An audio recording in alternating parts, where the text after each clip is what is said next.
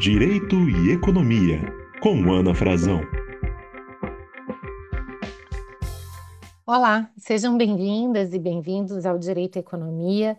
Eu sou Ana Frazão, professora de Direito Civil, Comercial e Econômico da Universidade de Brasília, e tenho o grande prazer de dar continuidade à série em homenagem ao professor Avelanz Nunes, com esse que será o nosso segundo episódio. No nosso primeiro episódio, nós tivemos a oportunidade de entender um pouco melhor por que a economia é necessariamente política, além de conhecer um pouco sobre a vida do professor, de forma que nesse segundo episódio, que se dedica a discutir os temas mais relacionados ao neoliberalismo, nós vamos aprofundar a nossa discussão, já entrando diretamente nos assuntos mais importantes.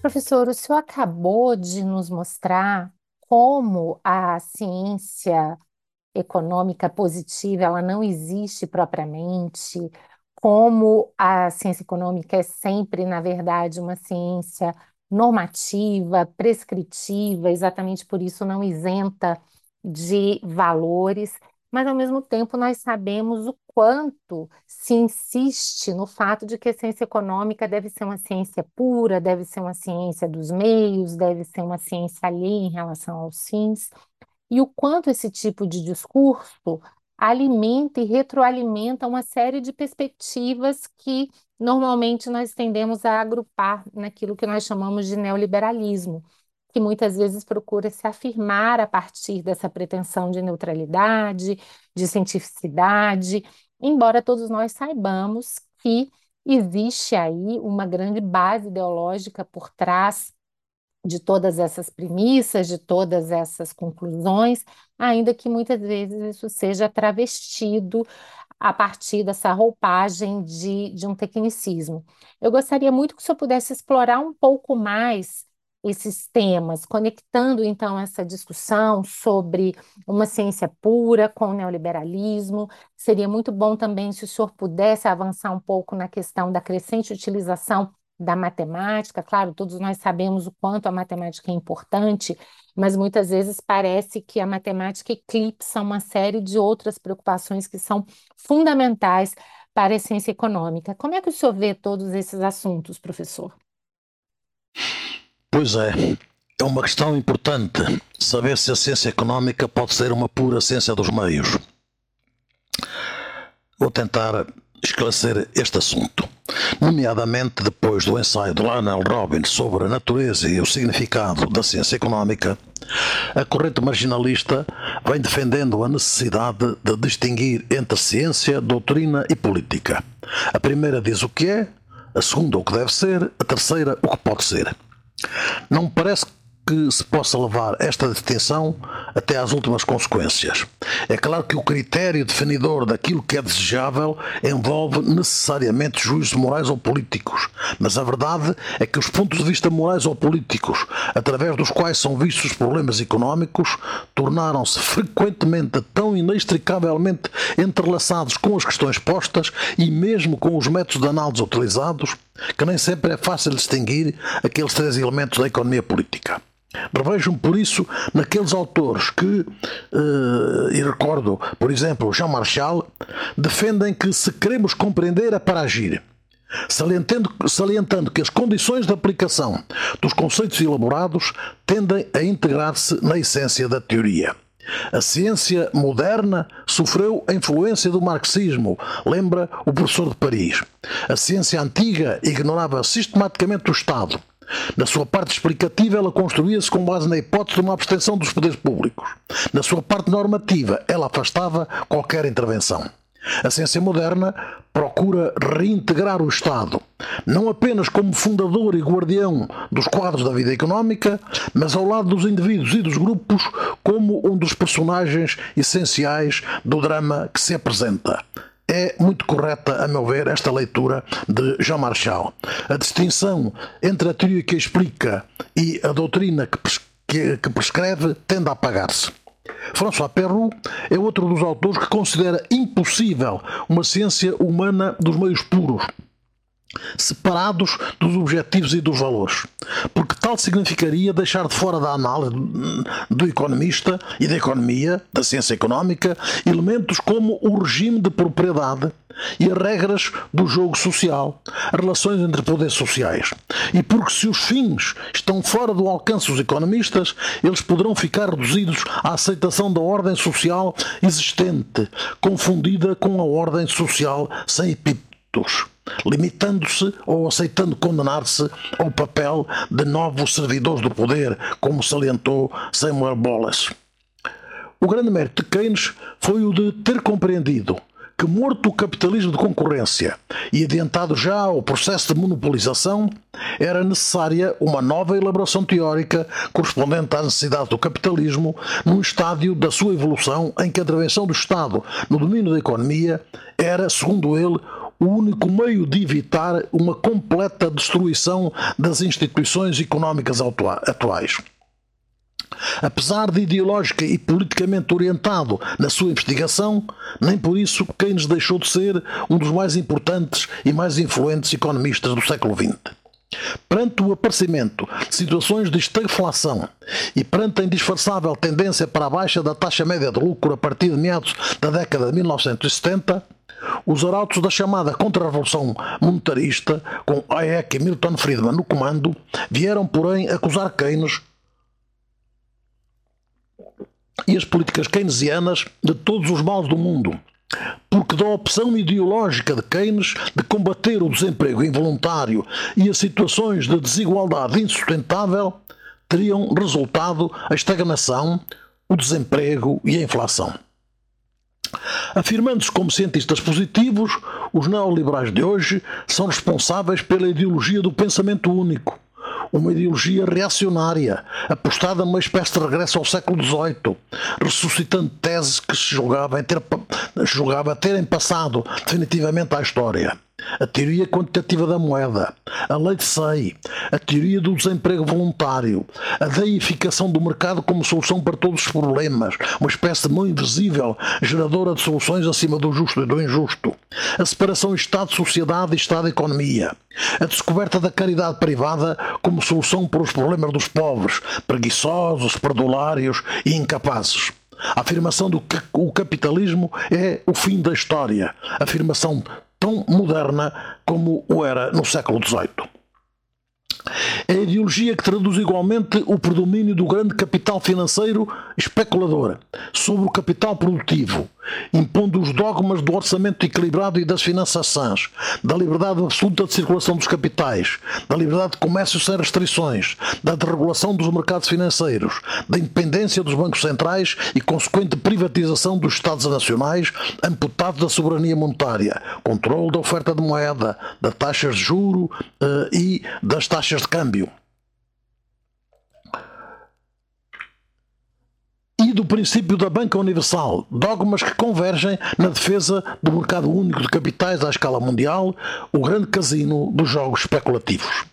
O crescente formalismo da teoria económica, registado nas últimas décadas, não reduziu a presença da ideologia no debate económico.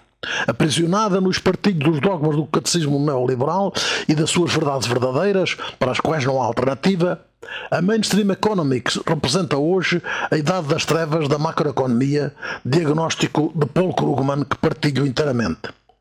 Interrogado no Congresso sobre as suas responsabilidades como presidente do Fed na chamada crise do subprime, Alan Greenspan respondeu que atuou como defensor ferranho do livre funcionamento dos mercados e adepto incondicional das virtudes da mão invisível. E concluiu: Para existir, nós precisamos de uma ideologia. Digo eu, é isso mesmo. O discurso sobre o fim das ideologias não passa de um embuste. Muitos autores consagrados não escondem esta verdade. Cito alguns. Paul Samuelson.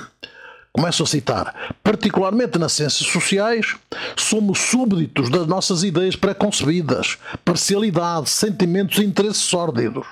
Alguns dos conceitos enunciados não, não passam de mal disfarçadas racionalizações de certos interesses económicos. Fim de citação.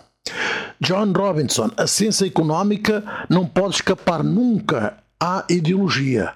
como toda a atividade humana e em toda a atividade de investigação, há sempre uma direita e uma esquerda.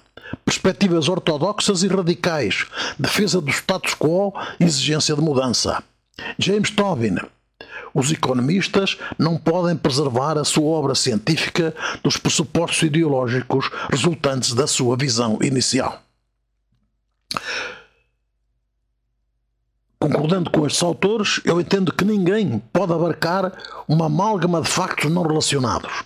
É necessário simplificar, idealizar, abstrair, e essa é a função dos modelos permitir relacionar factos, formular as perguntas adequadas antes de olhar o mundo. Mas o uso ou abuso dos modelos matemáticos tem originado problemas novos, porque muitas vezes, a pretexto de simplificar a realidade, os modelos afastam-se dela, menosprezando os fatores que se revelam difíceis de quantificar e de pôr numa equação. A verdade é que muitos autores têm associado a economia matemática à ideia de uma cientificidade indiscutível. Alguns defendem mesmo que só a economia matemática é a economia científica. Os que entendem que a economia matemática é um ramo da matemática aplicada esquecem, porém, esta verdade recordada pelo Prémio Nobel John Hicks. A matemática não é uma ciência. Porque a matemática tem que ver com conceitos e relações entre conceitos, uh, entre conceitos, não com fenómenos. E porque as suas proposições são logicamente verdadeiras, não precisam de observações que as confirmem. Logo em 1881, de resto, na recensão à Mathematical Physics de Edgeworth, Alfred Marshall deixava o alerta. Será interessante ver até que ponto o autor conseguirá impor que a matemática corra com ele, fazendo-o perder de vista os factos económicos reais. A preocupação do economista inglês tinha toda a razão de ser, ao menos para os que, com Bertrand Russell, filósofo e matemático, entendem que a matemática é a disciplina em que, e cito, deixamos de saber do que estamos a falar e deixamos de saber se aquilo de que estamos a falar é verdadeiro. Fim de citação.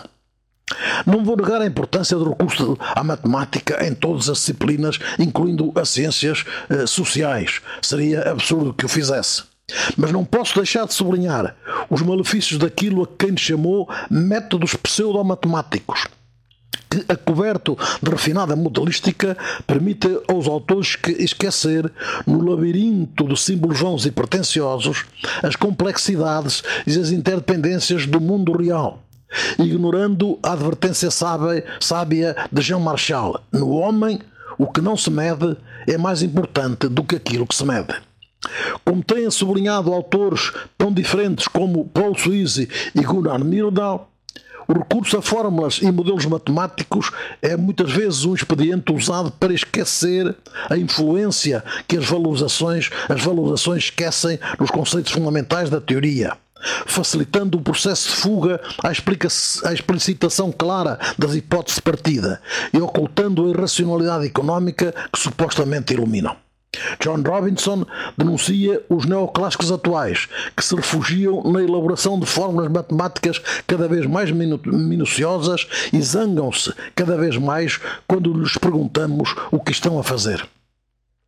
Muitos autores dedicam ao culto da eh, dedicam-se ao culto da ininteligibilidade esforçando-se por exprimir as maiores trivialidades em linguagem difícil, em vez de procurar a simplicidade e a clareza de raciocínio que Karl Popper considera dever moral de todos os intelectuais.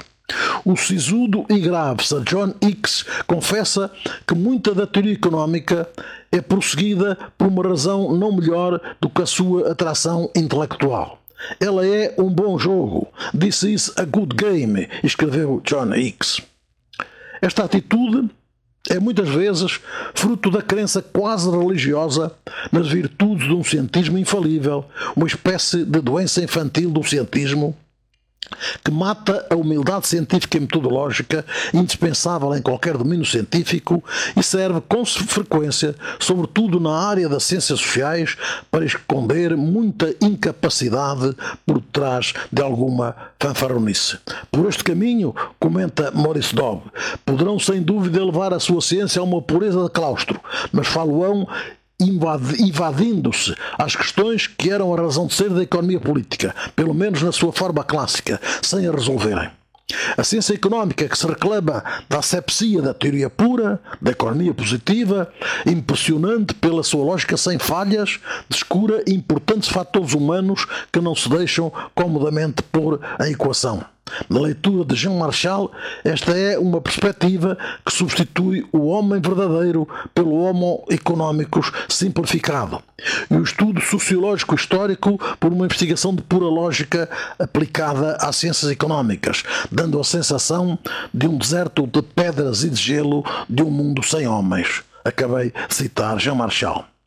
Poderia citar declarações muito críticas vindas de vários dos mais ilustres economistas matemáticos.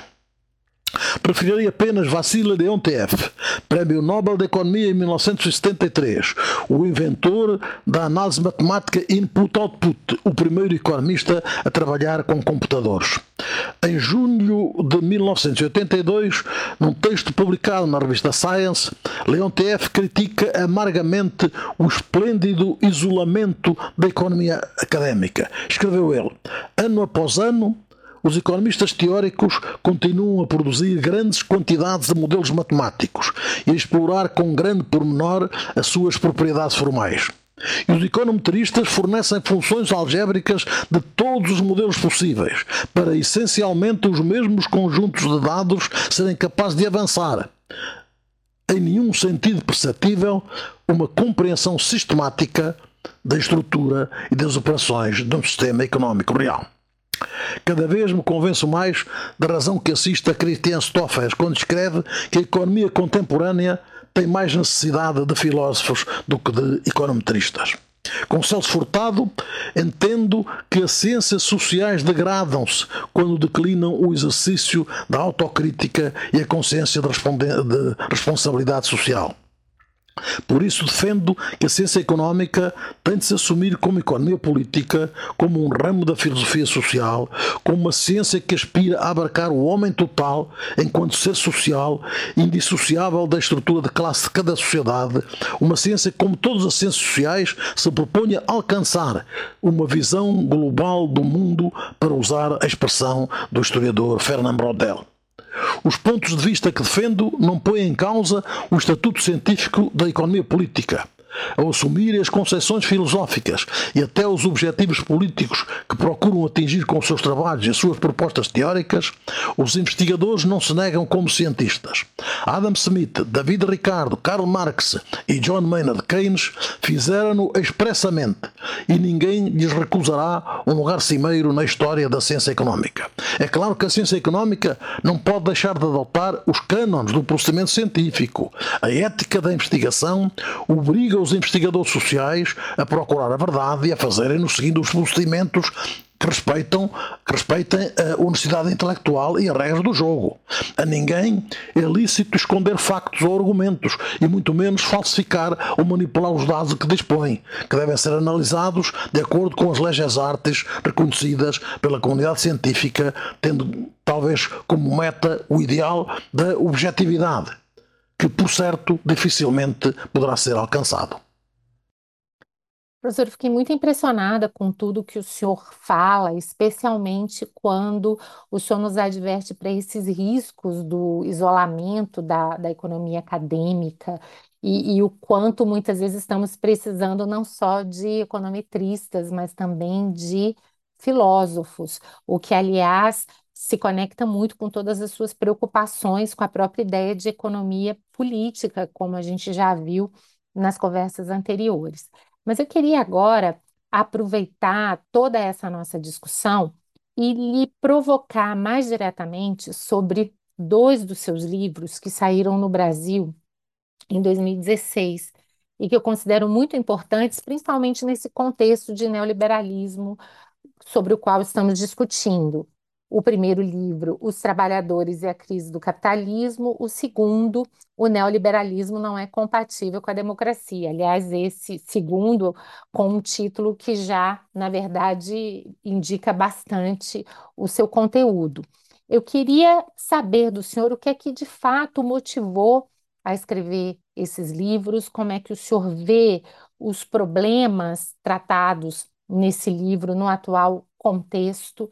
Me parece que há toda uma preocupação sua de entender melhor a globalização, de fugir a esse discurso determinista e também de conectar todas essas discussões com as questões de poder, de poder político, de dinheiro e todas essas discussões, não é? E, e ao fim, eu queria realmente perguntar para o senhor: neoliberalismo realmente é algo que diz respeito a livres mercados? Na verdade, estamos falando aqui de uma retirada do Estado da economia, ou, na verdade, estamos falando sim de Estado, ainda que um Estado voltado para os interesses de muitos poucos. Não é fácil responder à sua pergunta. Uh, o que é que me levou a escrever os dois livros que referiu? Vou tentar uh, responder-lhe, dizendo que eles correspondem às minhas preocupações de sempre tentar compreender a evolução do capitalismo para melhor poder intervir no sentido de transformar o mundo. A crise financeira que rebentou nos Estados Unidos em 2007-2008 e ilustrou depois a todo o mundo capitalista, veio pôr a nu os perigos resultantes do domínio do capital financeiro sobre o capital produtivo, para os quais o próprio Keynes alertara já nos anos 1930 propondo o controlo público da poupança e do investimento e a eutanásia do rendista. E veio confirmar que no quadro do capitalismo são sempre os trabalhadores que pagam a crise.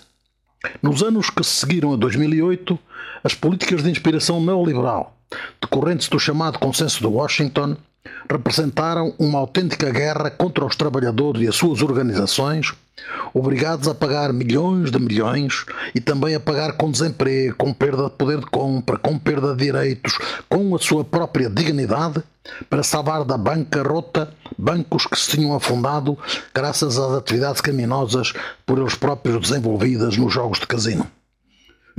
Em especial, o segundo livro, acima referido, é uma coletânea de textos já publicados que ajudam a compreender as origens e a natureza do Estado capitalista enquanto Estado de classe que assegura ao capital a exploração do trabalho e permite que o capitalismo, que nasceu como civilização das desigualdades, continue a afirmar-se cada vez mais escandalosamente como civilização das desigualdades. Neste tempo de globalização, a literatura dominante procura explicar todos os males do mundo como consequência da globalização, defendendo que esta é, por sua vez, o resultado incontornável do desenvolvimento científico e tecnológico. Como ninguém de bom senso põe em causa o desenvolvimento científico e tecnológico, porque ele é, como a história mostra, o caminho da libertação do homem, a conclusão é de que as desigualdades crescentes, o alastrar da exclusão social, a precarização das relações de trabalho, a difusão do trabalho sem direitos, o aumento do número dos pobres que trabalham, pessoas que têm uma profissão e estão empregadas, mas não ganham o suficiente para sair da miséria, são consequências inevitáveis do desenvolvimento científico e tecnológico contra os quais nada podemos fazer.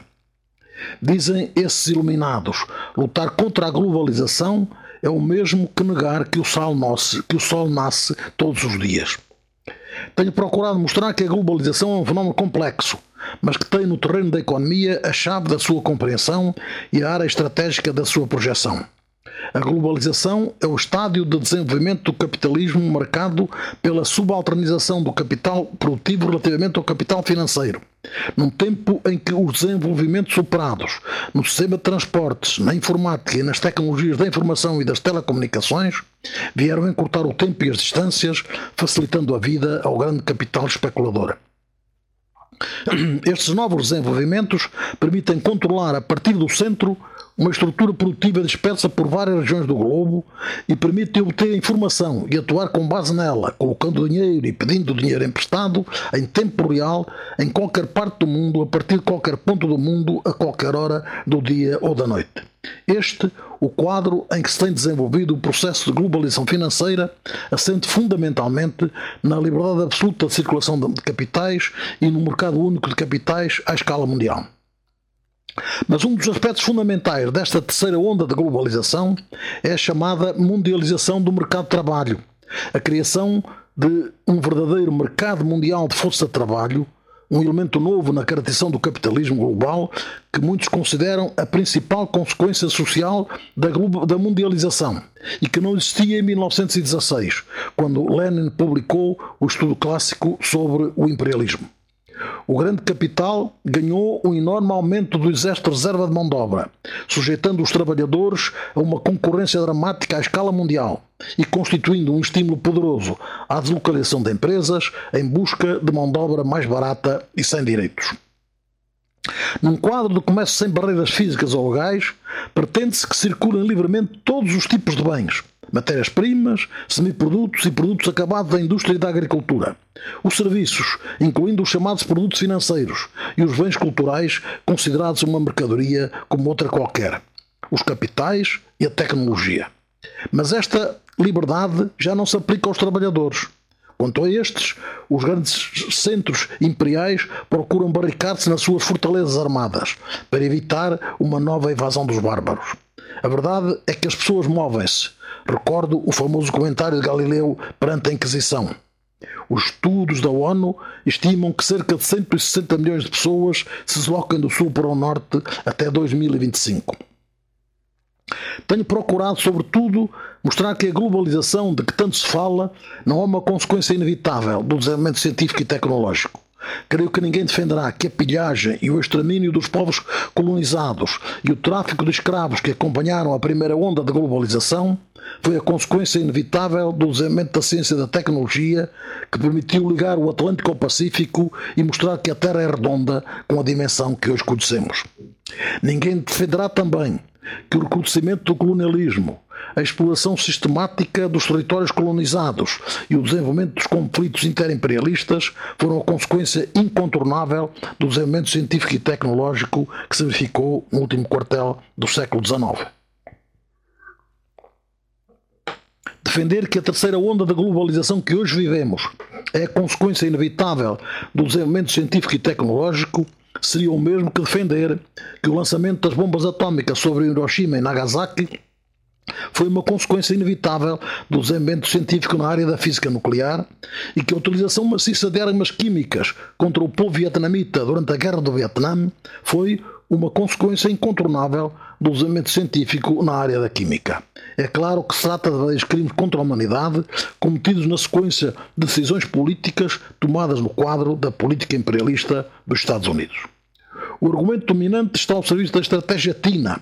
Não há alternativa às políticas neoliberais. O famoso There is no alternative da Sra. Thatcher.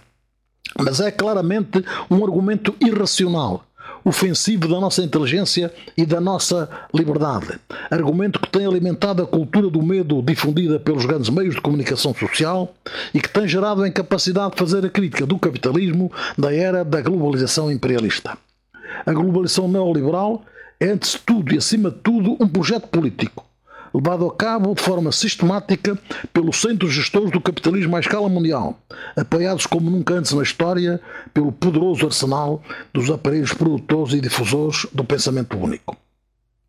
O que gera violência, sofrimento, desigualdade e pobreza não é o desenvolvimento científico e tecnológico, mas as políticas ditadas pela ideologia neoliberal e pelos interesses que ela serve.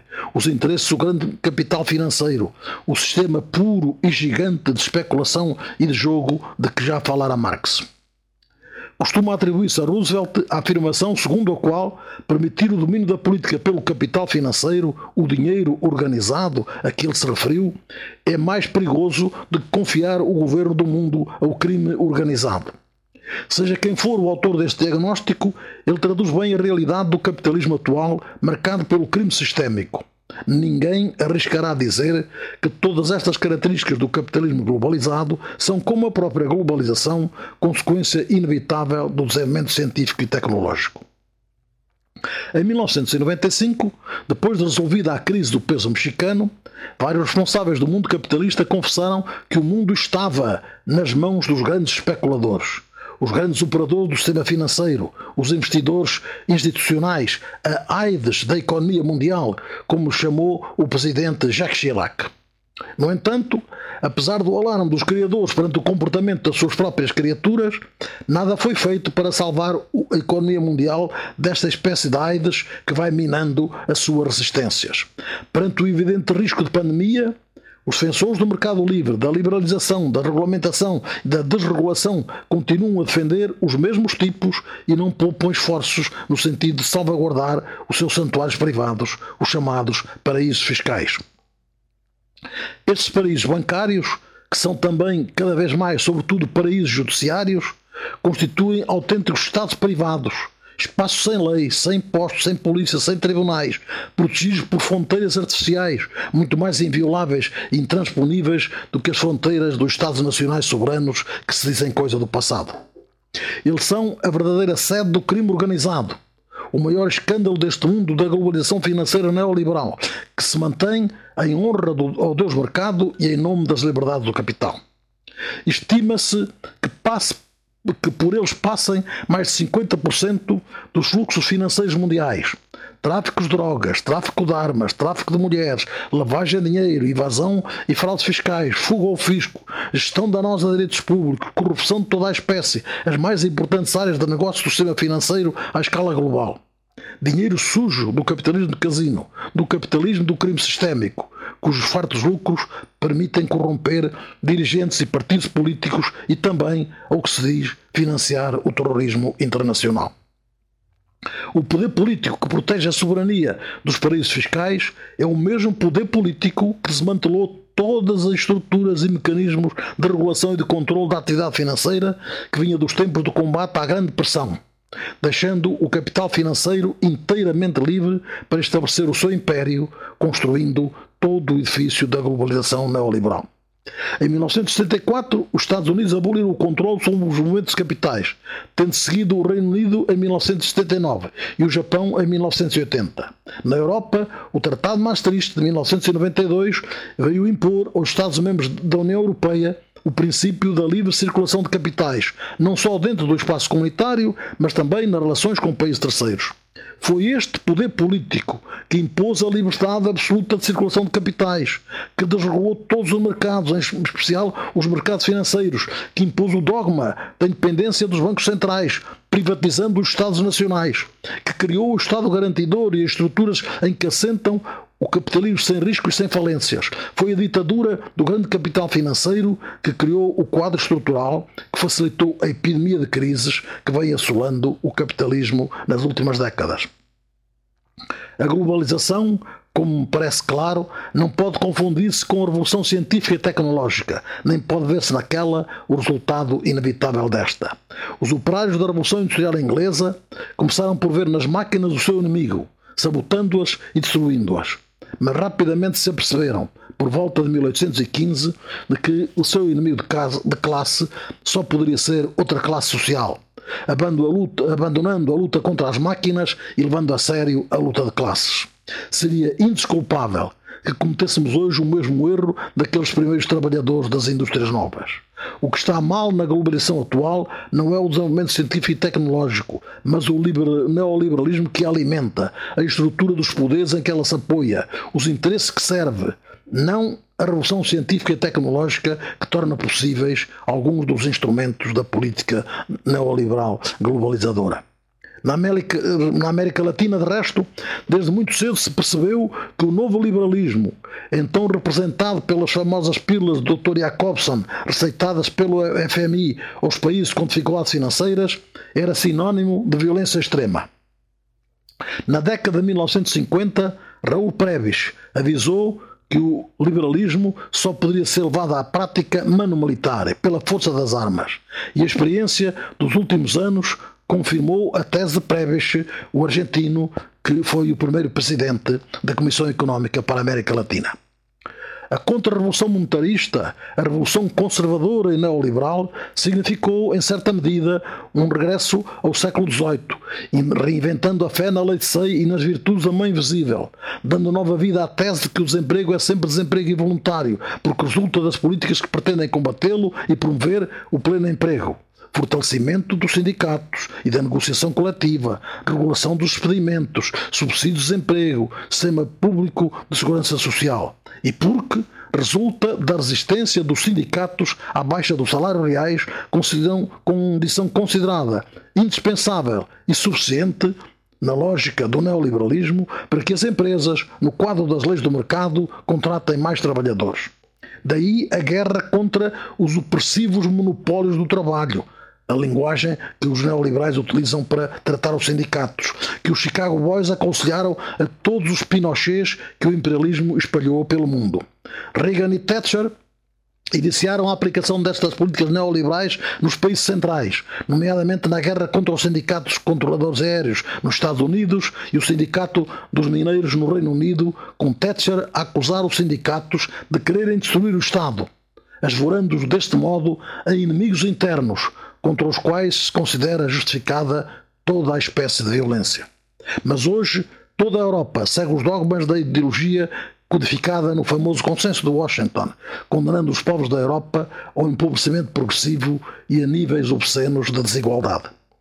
Ao contrário do que por vezes se quer fazer crer, o neoliberalismo não só dispensou o Estado, como ao contrário tem exigido a presença ativa de um Estado forte para levar a cabo as violentas políticas neoliberais.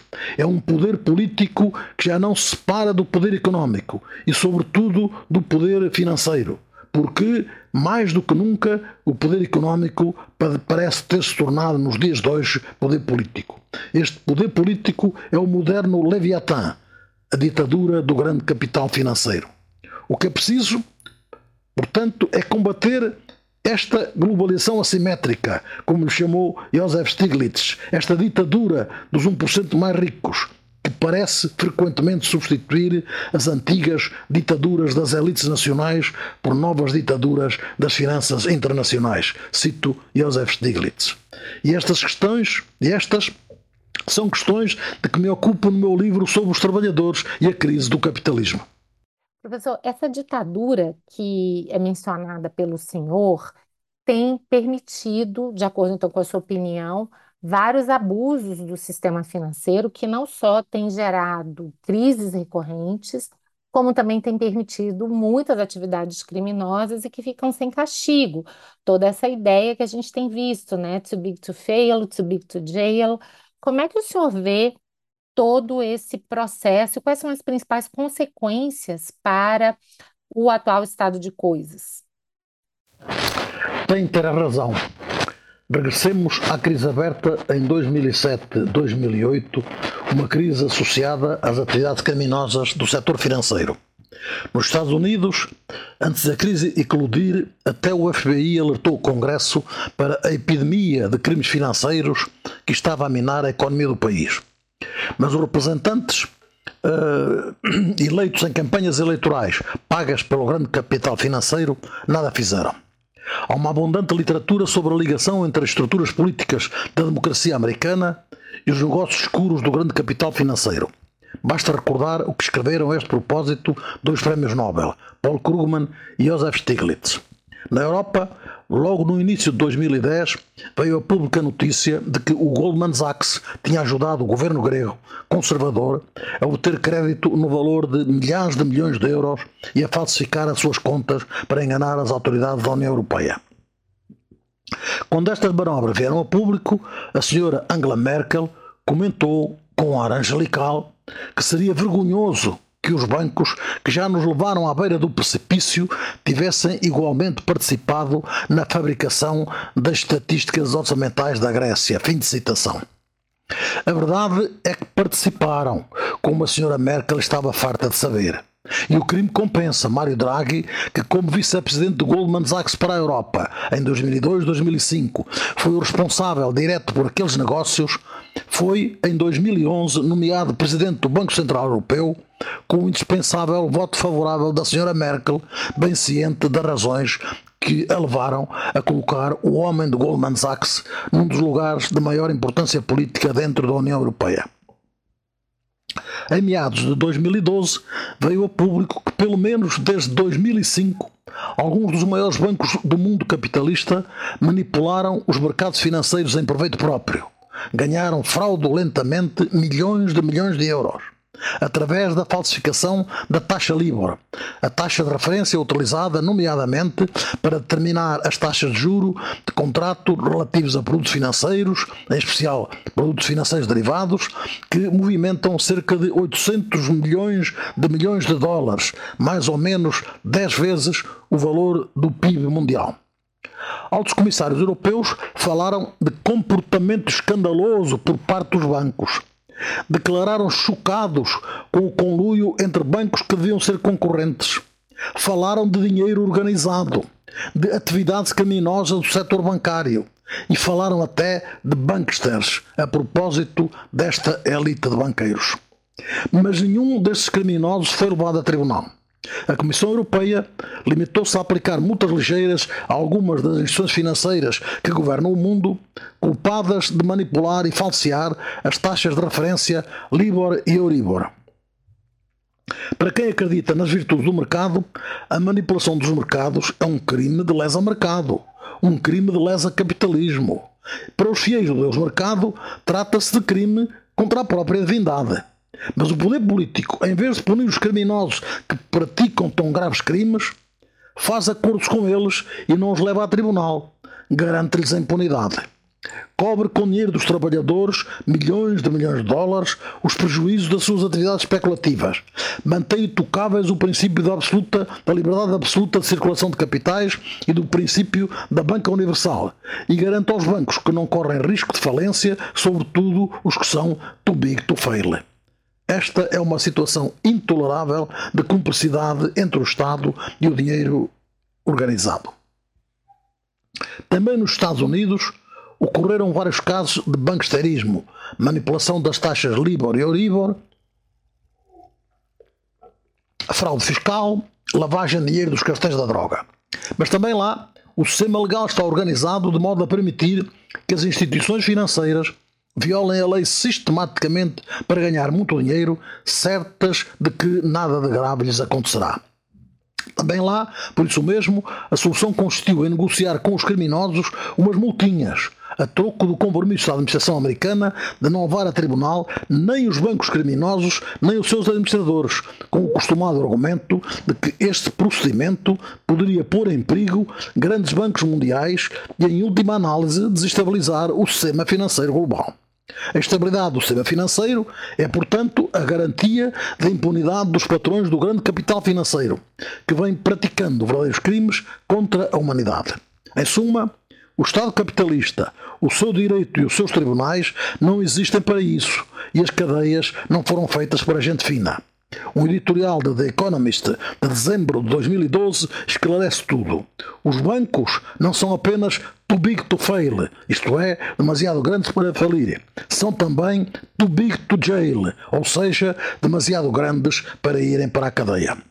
No mundo capitalista, as cadeias não se fizeram para gente de bem. Os seus do mundo, os grandes especuladores institucionais, a AIDS, a economia mundial, os padrinhos do crime sistémico. As cadeias são para os miseráveis, para os negros, e há negros de todas as cores, para os imigrantes, para os inadaptados à civilização ocidental.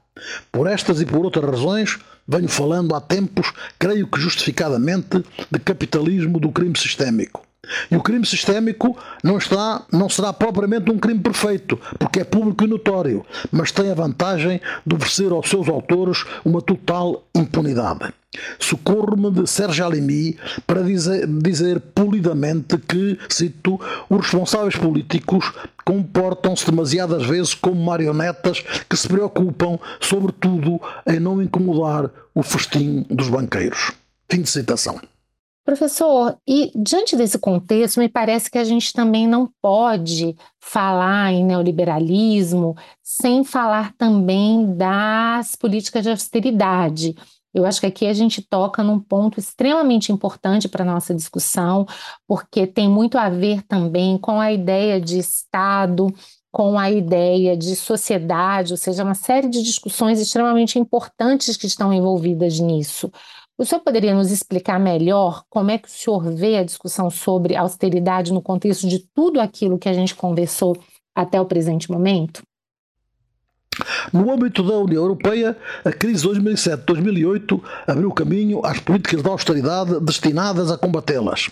Os melhores especialistas recordaram que não há exemplos na história de países que tenham recuperado de uma crise através da autoridade.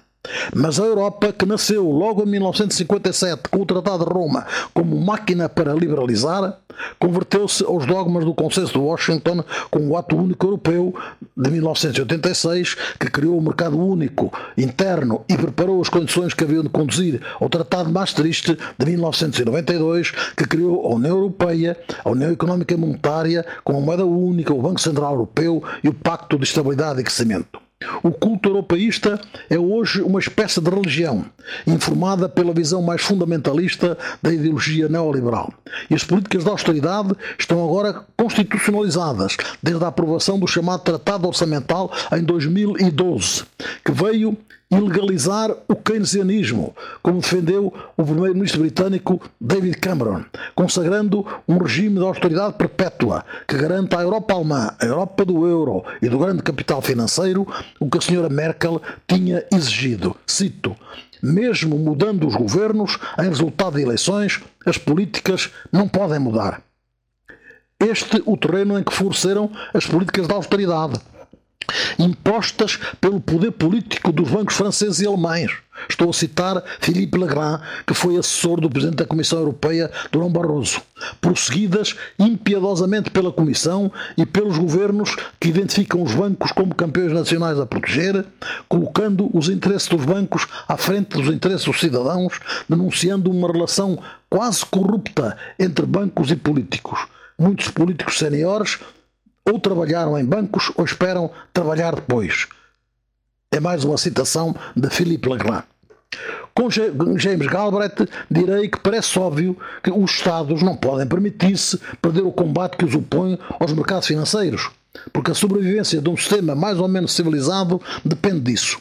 O pior é que o capitalismo neoliberal é o capitalismo do grande capital financeiro, que não hesita em sacrificar os interesses dos povos aos seus próprios interesses. Perante o absurdo de tais políticas de austeridade sem limites, negando o bom senso, as lições da história e a lição da ciência económica não afeudada aos dogmas neoliberais, muitos autores são levados a defender, como Paul Krugman, que elas, essas políticas, são insolentes e delirantes e são filhas da arrogância epistemológica e da insistência, da, e da insistência, inconsistência ideológica. As políticas de austeridade concretizam uma estratégia que visa o empobrecimento dos povos dos países mais débeis, uma estratégia de domínio colonial em benefício exclusivo da elite colonialista. Por toda a Europa, os povos que pagaram foram os povos que pagaram o preço elevado dos crimes praticados pelo sistema financeiro. A austeridade foi completamente contraproducente.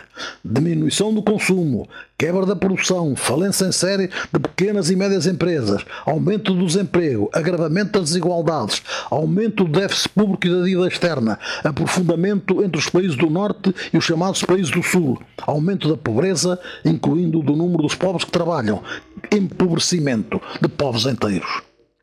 No ano europeu de luta contra a pobreza, o Parlamento Europeu aprovou um relatório onde se diz que em 2010 cerca de 85 milhões de cidadãos da rica Europa são afetados por situações de pobreza e de exclusão social, incluindo 19 milhões de crianças e que mais de 19 milhões de trabalhadores europeus são considerados pobres.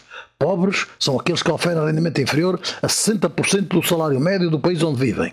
E que cerca de 17% dos europeus não têm recursos suficientes para satisfazer as suas necessidades básicas.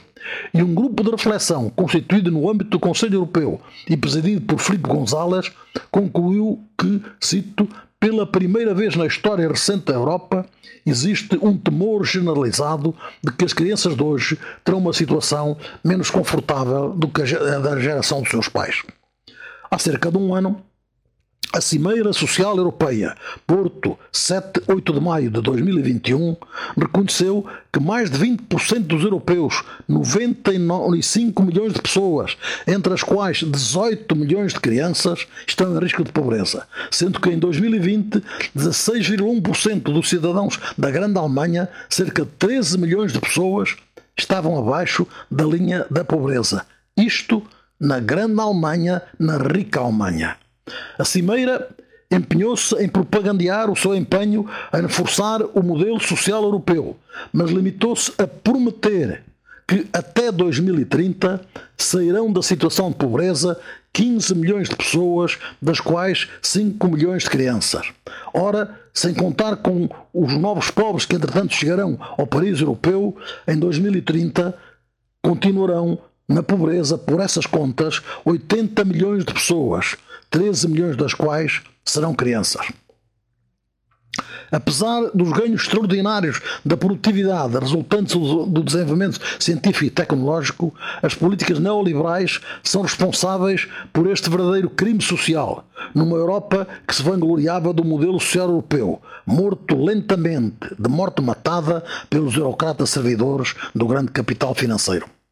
Mas o que se passou na Grécia ultrapassou todos os limites toleráveis e veio mostrar que a Europa alemã não é uma Europa democrática e que os ricos os riscos se agravam porque as regras alemãs que vêm colonizando a Europa, as regras do euro, são aceitas sem contestação pela Europa de Vichy, cada vez mais submissa aos interesses do grande capital financeiro e à estratégia global do imperialismo americano.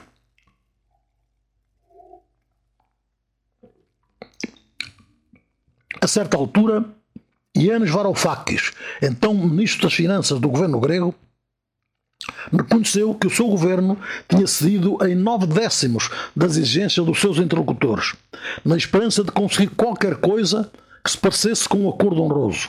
Só que, escreveu ele, as instituições europeias que representavam os credores tinham apenas um objetivo: humilhar o nosso governo e fazer-nos capitular. Estou a citá-lo.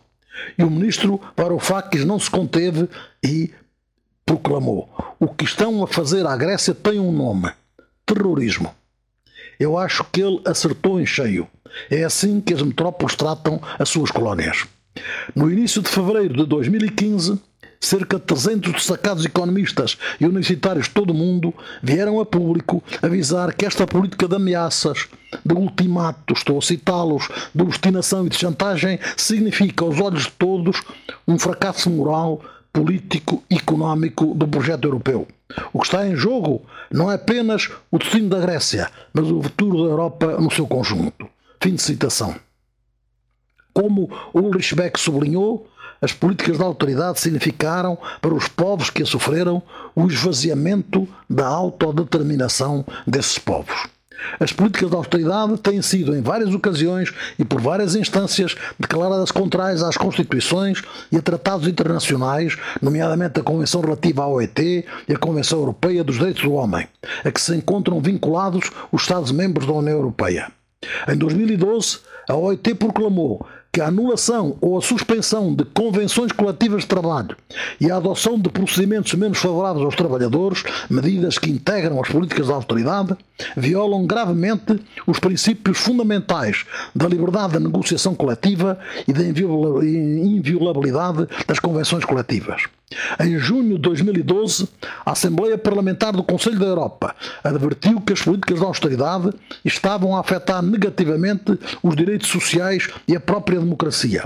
O Parlamento Europeu apurou que os memorandos negociados entre a Troika e os Estados vítimas da austeridade escaparam a qualquer controle sério pelos Parlamentos Nacionais e pelo Parlamento Europeu e que muitas das decisões tomadas pela Comissão Europeia no âmbito de tais memorandos de entendimento foram tomadas em contradição com as suas obrigações enquanto guardiã dos tratados. O próprio Tribunal de Justiça da União Europeia censurou algumas das medidas constantes das políticas de austeridade porque elas escapam ao controle parlamentar e ao controle judiciário, não admitindo sequer recurso para o Tribunal de Justiça da União Europeia.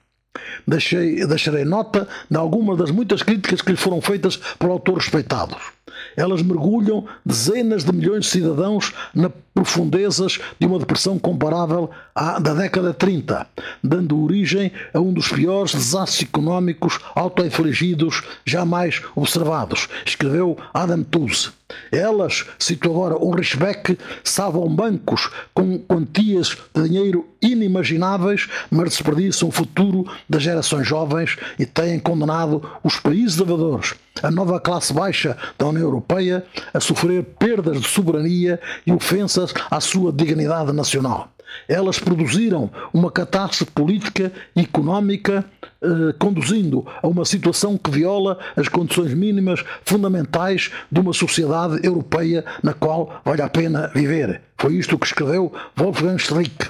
Elas constituem pecados contra a dignidade dos povos confissão pública de Jean-Claude Juncker, que falava enquanto Presidente da Comissão Europeia, e exigem às suas vítimas, os pobres dos países mais pobres, sacrifícios humanos em honra de deuses invisíveis. Assim escreveu Paul Krugman.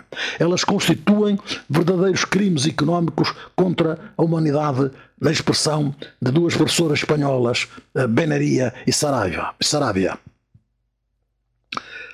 Cometeram-se erros graves Identificaram-se alguns deles, mas as pessoas que cometeram estes erros não foram responsabilizadas. Creio que vale a pena concluir este ponto citando o grande sociólogo alemão Ulrich Beck, segundo o qual tais políticas configuram uma situação caracterizada pela assimetria entre poder e legitimidade um grande poder e pouca legitimidade do lado do capital e dos Estados que impõem a austeridade, um pequeno poder e uma elevada legitimidade do lado daqueles que protestam contra a austeridade. Este é também o meu juízo sobre estas violentas e desumanas políticas de austeridade.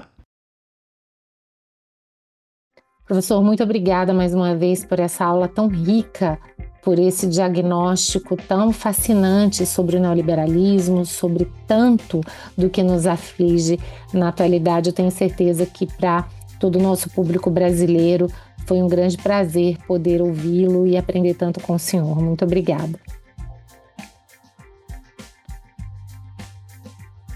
Bom, pessoal, como eu havia dito, a gente encerra aqui o segundo episódio dessa série em homenagem ao professor Avelans Nunes. O primeiro episódio teve por título Porque a Economia é Necessariamente Política. Esse segundo episódio tem por título Neoliberalismo.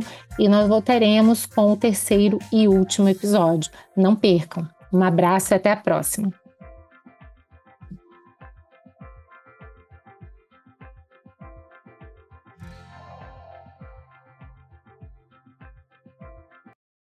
Você ouviu o podcast Direito e Economia com Ana Frazão. Produção e trabalhos técnicos José Janci Marques. Para maiores informações, acesse o site anafrazão.com.br e siga nas redes sociais.